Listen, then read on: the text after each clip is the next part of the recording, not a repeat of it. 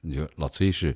是很很有品的一个从事艺术的嗯专家。嗯，是，我说艺术家都骂人了，嗯是有品的。我们很多艺术家没品，嗯他只知其然，不知其所以然。是，老崔嗯是知其所以然，真的是去潜心研究，真的是怎么能够做到最好的表达自我，然后又能够把握这种平衡他。真的很勤奋啊！你说那时候玩电脑啊，你说这个就说歌星吧，嗯，我们说歌星，嗯，呃，明星或者歌手，有几个能自己操操作电脑？欢迎收听九霄电台黑胶对谈，有待主持。这首《门前事儿》之前叫什么？鸟事儿，啊哎呦，那时候然后那几个，然后崔老师也是，比如说文字上的那个，他认为的，而且他也确实不想给子越添麻烦，你知道吧？ 就是还没出道就给灭了，你知道吧？因为这些鸟事儿他都遇到过。嗯 所以就说，而且你看我作品里头，老崔很少，就是他我的歌词都看，都看过，而且都非常熟悉了。他从来不动我那种，就比方哪哪个词儿不妥什么的。他啊说过一回，就是瓷器的那个，说那个抓一把土嗯搓一大堆，你吐口痰，我那个原词是痰。嗯后来也是夜里打电话，说舅爷，那个那个瓷器那个那个第二句是怎是是什么来着？然后我就我就我就我就唱了。抓一把土，做一大堆，你吐口痰破，我操啊！对对对，就这个，这个这个痰，你觉得这个痰是不是是是是是改成吐沫怎么样？后来我说我说这痰你，崔哥你是不是觉得这痰呃恶心啊？他说这不这有那么一点儿吧， 而且让人就联想到随地吐痰。 我说我们要的可不就是这个吗？ 而且痰是什么？是是吐沫，这叫吐沫。痰是你你发炎了，你真的有病啊，你才会生痰。所以你你你你有炎症才会生痰。说痰它是一种病态的一一一种东西。不看他，不看他，我说后来也是中国之星的时候，嗯也是关于这个，嗯就是这个这个这个这个弹这个 这个，他一直抓着这个不放，你知嗯道吗？因为专辑上他给我弹过。后来我说，后来我说，那那我唱一试试，嗯抓一把吐搓一大堆呀、你吐口唾沫， 我说我这这这劲儿马上就不一样嗯了，是吧？而且唾沫这是没有，不是这个东西啊。对对，然后呢，就是后来在那个中国时期上说改成什么了，老崔、嗯他文字上的嗯功夫啊，嗯弹后边加了一个字儿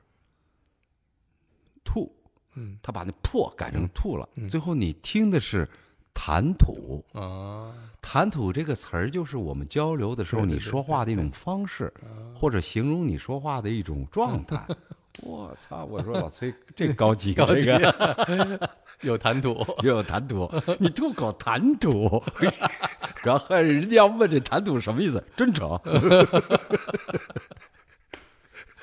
就特别特别有意思。啊嗯，就老崔是非常有智慧的一个人，是是，所以他的文字功底，嗯，我觉得他对文字的那个敏感度，嗯然后对声音的敏感度，嗯哎，然后对你的输出的这个价值观的敏感度，嗯不是甚至于表演的敏感度，嗯，他都是都是都是拿捏的非常非常准确的。你要不我你不能你不能说说说老崔，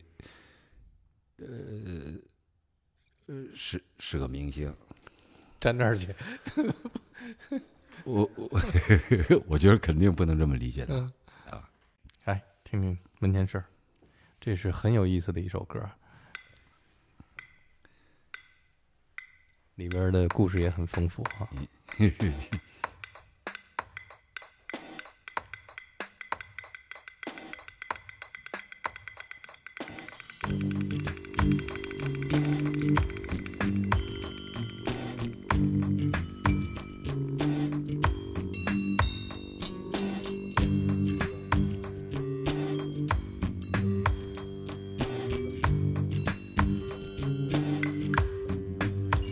边这个键盘我家的门前儿就是老崔，啊，嗯，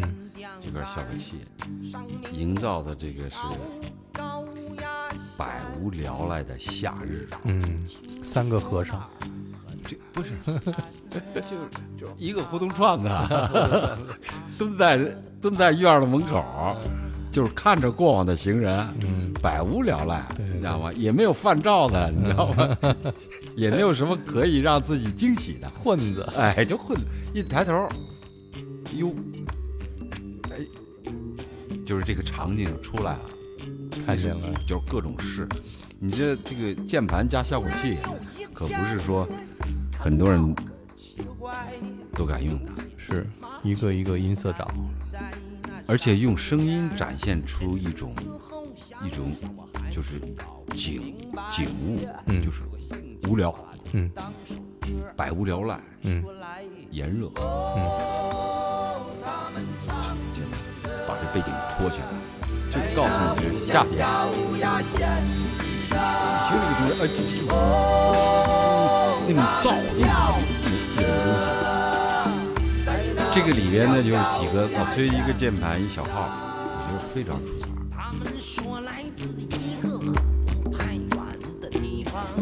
那里的空气已变坏，吃什么都不香。到这儿来只是为了告诉你，你写这首歌的时候，是脑子里有这么一个场景，有这么一个人物，有这么一个画面，哦人物没有，就是，但是是这是胡同口这个混子呢，是啊不，这是我后天的描写。啊，其实就是想描写的就是，就是最早的初衷是把这个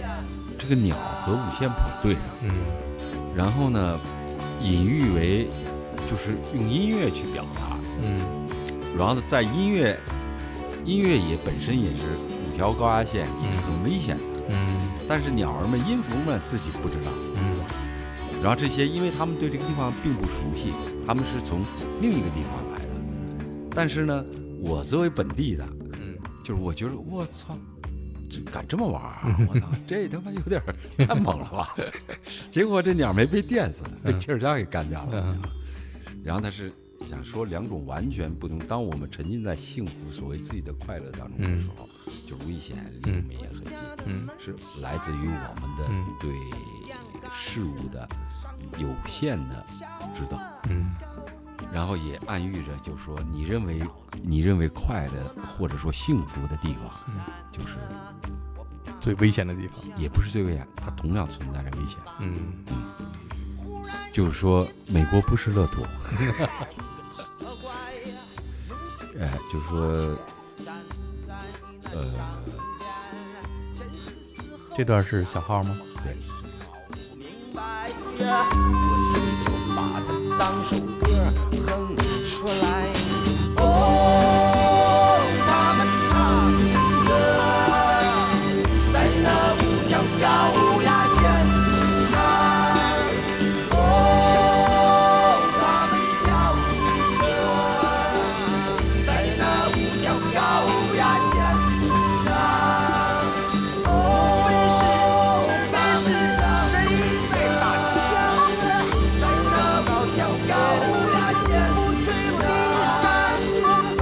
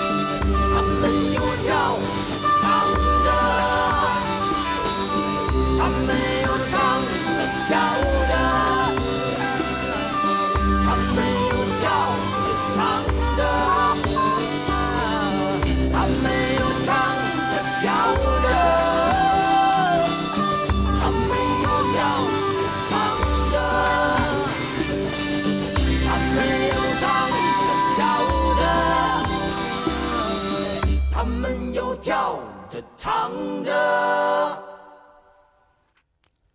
温暖的黑人式的忧伤，嗯这是老崔这段小号嗯，给我的来自另一个世界。让我想起有点像《Summertime》的感觉。但是他的忧伤也出来了，而且温暖，嗯他不是那种我疼，他他不是这这这不是这种，就是被被击落的鸟，嗯呃怎么说呢？他的表达，嗯就我很伤感，我我本来我以为这个地方非常好，嗯，谁知道我竟然就是落得这个下场，啊，他他变成了我的归途， 就是我们日常生活当中很随意或者很常见的一个场景，你是怎么把它给分析和想象的这么多的层次和深度、宽度？这个你你是在看到这个场景的时候，你自己的思考，还是说你生活当中遇到一个具体的事情，然后用一个场景来比喻这个你当时的处境和思思考？嗯，我们就说这个高压线上的鸟，嗯是这个是你真有是真有，是你真对看到了，对，嗯，这个就很常见，现在我们也能看到，对对对是现在我们也能看到，是的，但是呢，那高压线很危险的。嗯我那里边说的是，就是歌里边就是很早就听人说嗯那里很危险，嗯就说的要躲得远一点。嗯嗯就是，然后后边我嗯，我还补了一句，我怕他就像怕我的爸爸，嗯你知道吗？就说你你不能就说你你你这么这么任性或者放肆，嗯严格的说，你不能太自由啊！你去，你去，你去表达自己，或者说展现自己啊，嗯就是这这很危险。但是那种危险呢，不是气儿枪的危险，嗯气儿枪是另一个桥段出来的。嗯，就是它，它本应该，因我的概念，它本本应该就是死于这个高压线，嗯但是它没有，嗯它死于另外一个东西。这后属来于黑色幽默嘛？他也不是黑色幽默，就是说我们我们我不是很多的，就是说就是我们认为的因，嗯，就会产生什么样的果，嗯而且呢，我想表达是没有绝对，嗯包括我认为这里很危险，嗯包括这个鸟儿认为这里很好。嗯但是我其实后边的伏笔说，我操，你哪里知道？ 你怎么会你怎么会说这儿好呢？嗯，对，呃就是因为每个人他所处的角度和位置都是不一样的，但是隔壁的街坊嗯回头望、就是我我也没想到会会有人打枪，你知道吗？嗯所以就说，其实嗨，怎么说呢？你让我去诠释这个东西吧，呃，我只能说不是我刻意的，嗯就是当时这个桥段怎么会出来这个桥段呢？嗯就是我就是这是情理之中，嗯说这鸟被被被电死了，这是很情理之中的嗯事情。但是后来这歌后来出来人说，你是不是在唱关于环保的问题？ 搞得我搞得我哭笑不得，嗯就是不要乱杀野野生动物，保护鸟，那他妈高压线不危险啊？嗯嗯是，那是一样的嘛。后来当时真是没没往这儿想，嗯就是他有那时候也是我们都玩过气儿枪，嗯嗯你说在尤其城市里头，对，可不是见着飞的就打嘛，是，然后它很多这些自然自然界的这些东西都是毁于我们的文明，嗯或者毁于我们的工具。其实我们打了打它干什么呀？就没有用哎的呀无。聊嘛？就对是像这个夏天的对下午，对，所以我其实呢，就是音乐这个东西，我也觉得是，就是为什么我把它是当做一个五线谱啊，嗯就是音乐不是不是唯一的解药。嗯就说我我们觉着，只要我热爱音乐，我就可以跳跃在那个在五线谱上任意的跳跃，那是我最好的这个这个呃这个存在地方，也、也不是这样的。说这个你以为是高压线吗？不是，嗯 啊，它有很多，它有就生活中有有有有有太多的可能性，嗯就是其实它是怎么说呢？它跟预言有关系吧？嗯它跟大树实际上是一样的，嗯就是大树那树是真是我们家院子里头三个人，后来让我姨夫给砍了，三个人抱大槐树，是那那叫什么？嗯、段祺瑞府后边那院儿了吗？啊，然后砍那不盖房子嘛，嗯房子不够住嘛，那房子而且呢占那树占地儿太大，嗯而且呢，其实那时候就啊不愿意让那看，因为长那么长那么大，全是故事啊，嗯但是不行，嗯，不够地儿住，可不就得就得弄嘛。嗯。然后因为那那棵树，联想嗯又高又粗啊，嗯，那真是，嗯，平房嘛，你看那个树就是感觉直，尤其在树底下看，这直达天际，那是一棵什么树啊？大槐树。大槐树。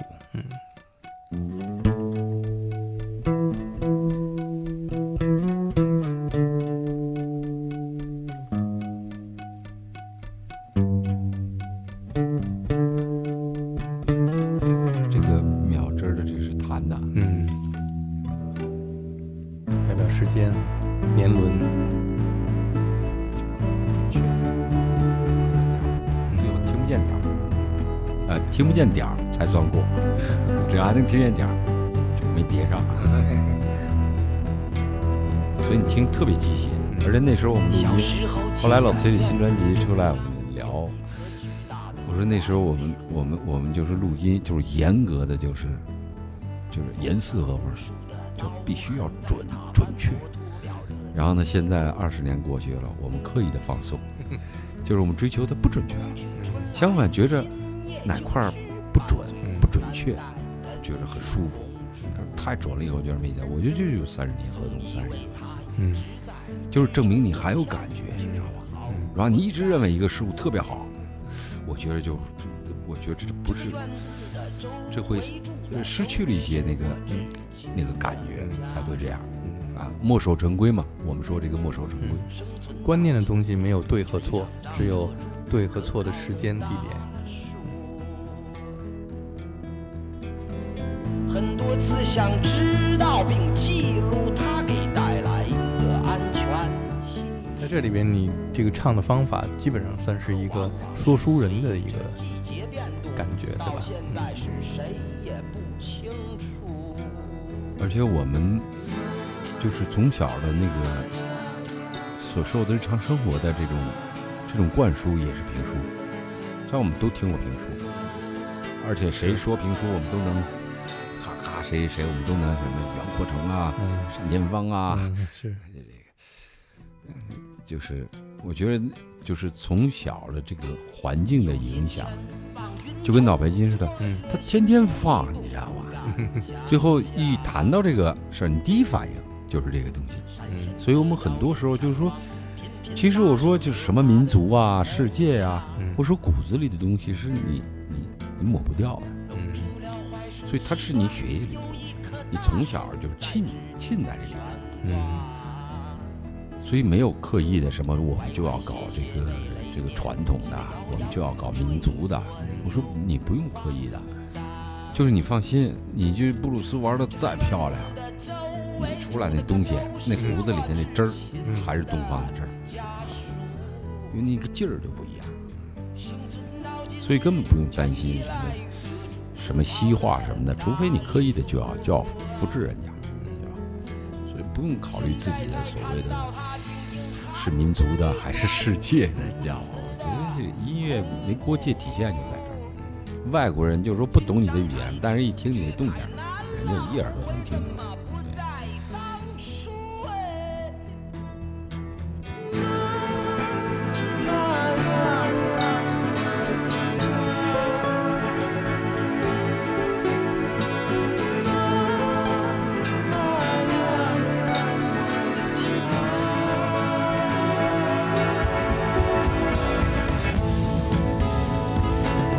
就这一段就是类似于现在的这个广场舞，一群浓妆艳抹的人在载歌载舞，充满了希望。但是这时候闪电就开始盘旋，就是隐隐的雷声并起来。其实那时候我们在在做这个东西的时候，都是我我会花很长时间给它描绘，就是这个这个状态，就是我们用声音要做出这种状态。你是跟崔健描绘的，还是跟乐队描？不是乐队，跟乐队描绘。那时候我们排练，就是说的时候多，就是先，就是我我我老说，我刚举木杖，就说我们先把一个中心，嗯就是让大家交流好，嗯然后通过自己的乐器，用声音去去展现这个东西，我们各自的理解对一个事物的理解。也就是说，我们的东西都是先有词，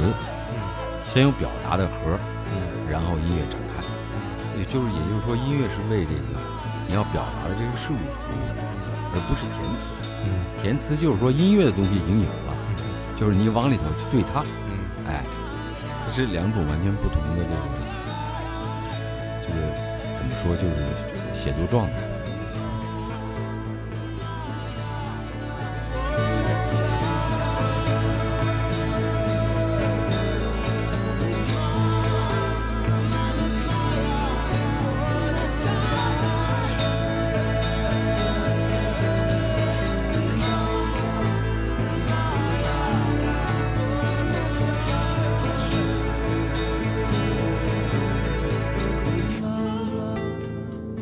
你有多久没听过这张专辑了？十五年，真的吗？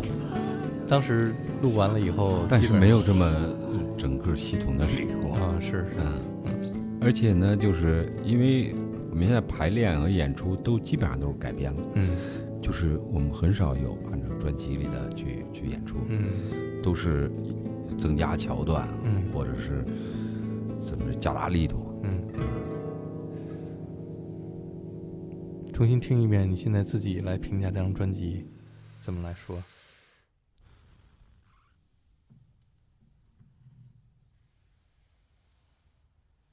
难以复制， 真的是复制不了。难以复制啊。我觉得我自己也是，也是也可能过来以后，就是刚才你放的时候，你从一开始放的，我就沉浸在那个过去的那个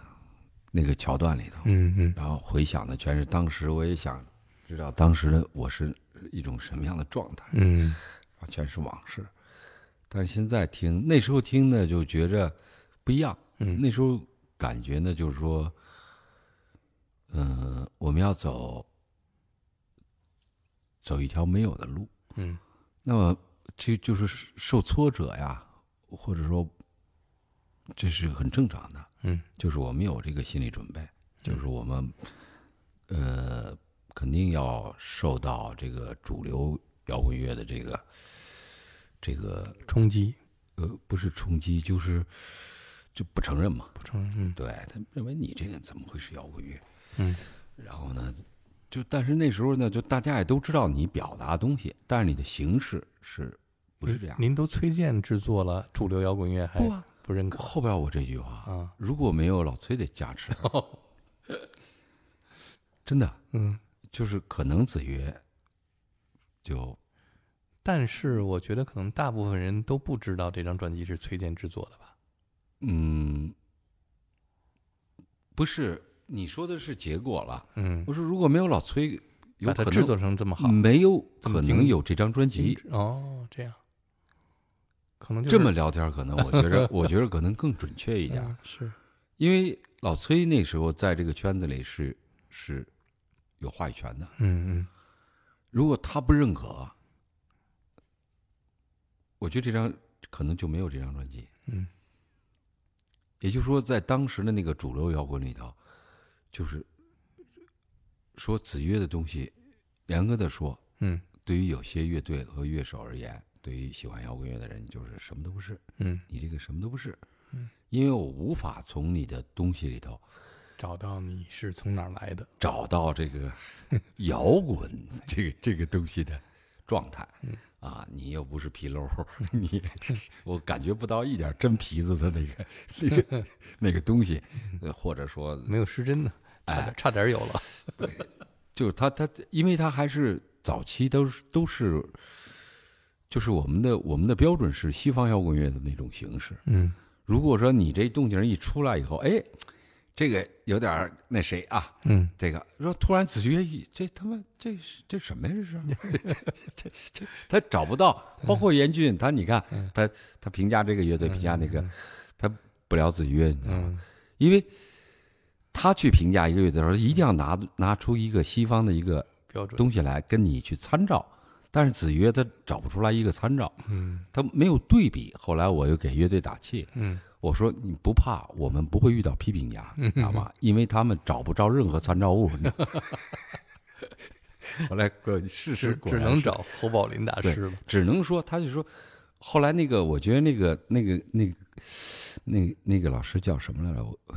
不好意思，我给人家名字给忘了。就是他写的，他说他说他就评价子曰，就是说喜欢的人，嗯，是真喜欢；嗯不喜欢的人，嗯，是真不喜欢。嗯然后当时他写了一个写了一个乐评嘛，嗯，然后呢，我们一块儿吃饭的时候跟金兆军嘛，他也是送要送什么，然后说说的时候，当时就是说到我心里了，嗯，我说谢谢老师，嗯您这个真是，就是就是抑郁啊，嗯，就是非常准确，嗯而且我们是做好这种准备的，嗯，所以跟乐队说，我们不止就是他去完成一个商业，啊，但是呢，我们要实践我们的所谓的理想主义，嗯，哎，我们尽量的把浪漫放在里面，你知道吧？啊，如果说你有压力，我们可以不做，嗯，如果无中生有，我们生不出来，可以不生，嗯。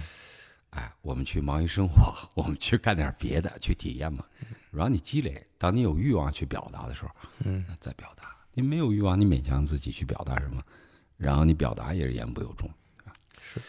所以我我我是我是我是我是这种状态，嗯，就是没有把它当做一个商业来去做这个事儿，嗯。那么这这么多年一直是就是就是边缘嘛，嗯，就很多人觉着觉着我挺奇怪的，其实一点都不奇怪。就是说我没有把自己定位为是一个歌手，我也没把自己定位为一个乐手，就是其实我就是我想通过音乐去怎么说去展现或者表达我对这个世界的认知。是一个行为艺术家，音乐行为艺术家我。觉得那得盖棺定 论，啊你知道吗？后边还有路，你知道 吗？还没走完，你知道吗？我问你一个问题啊，你吃过脑白金吗？还真吃过，哦，我尝了一下，觉得我得尝尝，觉得怎么样？嗯、有效果吗？不怎么样。然后我给我姥姥吃，我姥姥说还 行，我姥姥说：“哎呀，我吃这个睡眠好哎了哦，我能睡睡它着觉就了。”是用褪黑素做的，对，对吧？因为我可能后来我一想，就我那时候的状态是是特别充满战斗气息的状态，可能什么安眠药对我都不好使，嗯 就精力极其旺盛是的那那种。对然后吃完以后，我说这个这有什么用啊？然后什么一会儿老人吃它，小孩也吃它，啊，考前也吃 它。我说没有什么不吃它的。后来一说有助于睡眠，我就觉着是啊，人一睡好了，对精神第二天肯定就好啊。我说这是很很正。然后他说什么美国进口的什么碳黑素乱七八糟的褪黑素啊，啊，褪黑素什么的，我真看了。看了以后我也不懂，嗯，但是呢，我我我有有我有知情权，你知道吗？嗯，就是我不我不愿意那个，就是落一个那个什么，就是这个这个就不负责任的这个这个卖假药的，哎，成为一个一个帮衬，或者成为一个什么那个。后来我觉得他他至少他保健品嘛，他是这个愿打愿挨的一个东西，你知道吧？那你承认不承认脑白金是你最成功的一个作品？呃，如果你说这是行为艺术的话，我认为是。 谢谢，谢谢谢谢，